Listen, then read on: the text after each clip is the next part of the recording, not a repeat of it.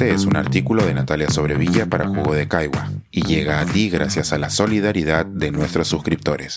Si aún no te has suscrito, puedes hacerlo en www.jugodecaigua.pe. La reina muerto, que vive el rey. Carlos III toma la posta en un mundo muy distinto al que nació.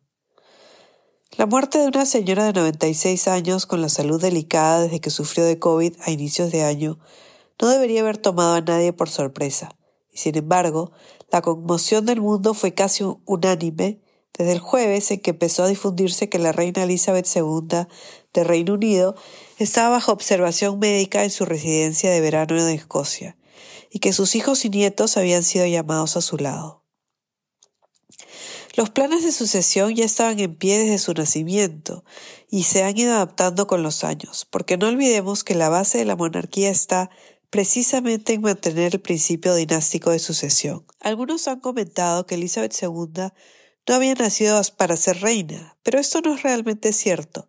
Desde su nacimiento fue la tercera en la línea de sucesión, ya que su tío no tenía más herederos que su padre. Elizabeth fue una monarca particularmente joven, pues ascendió al trono con tan solo 26 años. Reinó durante 70 años, logrando algo que parecía increíble, mantenerse sólida e inescrutable en su rol de soberana, al mismo tiempo que era ubicua y cercana, no solo en su reino y en todos los territorios donde siguió siendo la jefa de Estado, sino en el mundo entero. Su cara se reprodujo en billetes y estampillas, y su retrato se multiplicó en las oficinas de gobierno, las salas de arte e incluso en las casas de muchos de sus súbditos que celebraron o acompañaron cada uno de los eventos especiales de su familia los jubileos, los nacimientos, las bodas y las muertes. Nada de esto es nuevo. Las monarquías subsisten porque logran penetrar en lo más profundo de la psique de las naciones, donde se asientan, y se mantienen ahí al convertir a las personas que las encabezan en símbolos. No olvidemos que el Reino Unido es la monarquía restaurada más antigua de Occidente. Los monarcas ocupan un espacio ceremonial estrechamente limitado por la actividad y el precedente que los parlamentarios y el protocolo mandan. Desde que los reyes volvieron al poder en el siglo XVIII en Gran Bretaña, una parte muy importante de su rol ha sido presentar su imagen y la de su familia como símbolos, no solamente retratos, que ahora son principalmente fotografías, sino también con su participación en las paradas militares y ceremonias de Estado como la apertura del Parlamento, donde el soberano debe leer el discurso preparado por el primer ministro de turno.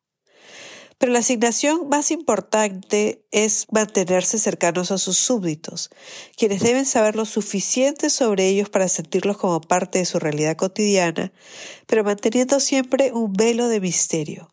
En años recientes, nada ha sido más eficaz para lograr esto que la serie Netflix The Crown, que nos hace creer que realmente sabemos lo que ocurre a puerta cerrada. Elizabeth II logró habitar en las mentes y los corazones de casi todas las personas del planeta.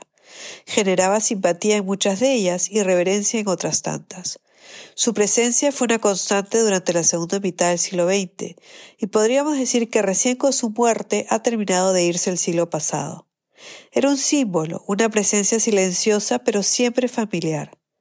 Fue testigo de cómo Gran Bretaña pasó de ser un gran imperio a un país que poco a poco ha tenido que acostumbrarse a un rol disminuido en el mundo. Elizabeth dedicó gran parte de su energía a desarrollar el Commonwealth, la unión de sus antiguas colonias.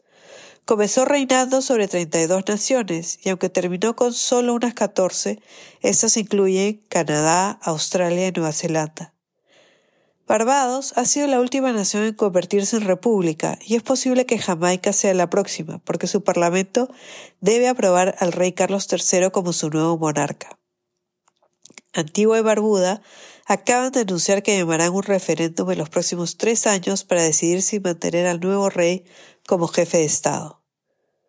Uno de los éxitos más grandes de Elizabeth II fue mantener e incluso afianzar su posición en las mentes de sus súbditos en momentos en que el mundo parecía estar encaminado a una modernización que podría haber puesto su posición en riesgo. Esto lo logró en gran parte debido a su dedicación a las causas que le acercaban a su pueblo, apareciendo en hospitales, colegios, teatros, tanto para celebrar las ocasiones alegres, así como para acompañar en el dolor a quienes más sufrían, ya fuera por enfermedades o desastres naturales. Esto fue algo que aprendió con sus padres durante la Segunda Guerra Mundial, cuando decidieron no abandonar la Londres asediada por los bombardeos de Hitler. Vistió uniforme y se entrenó como mecánica de autos para servir a su patria, y fue esa actitud de servicio la que mantuvo durante todo su reinado. Tan solo un momento pareció perder su toque, cuando no reaccionó inmediatamente ante la muerte de la princesa Diana pero al bajar la cabeza de su féretro logró reivindicarse para algunos, siempre el simbolismo. Hacía 70 años que el planeta no presenciaba el proceso por el cual la corona británica se mantiene con vida, ese traspaso simbólico de una monarca a un sucesor, y solo resta comprobar si Carlos III tendrá el aura suficiente para lograr que esta milenaria institución siga saliendo airosa en un mundo cada vez más incrédulo ante la monarquía. Pensar, escribir, editar, grabar, coordinar, publicar y promover este y todos nuestros artículos en este podcast cuesta y nosotros los entregamos sin cobrar. Contribuye en www.jugodecaigua.pe barra suscríbete y de paso espía como suscriptor nuestras reuniones editoriales.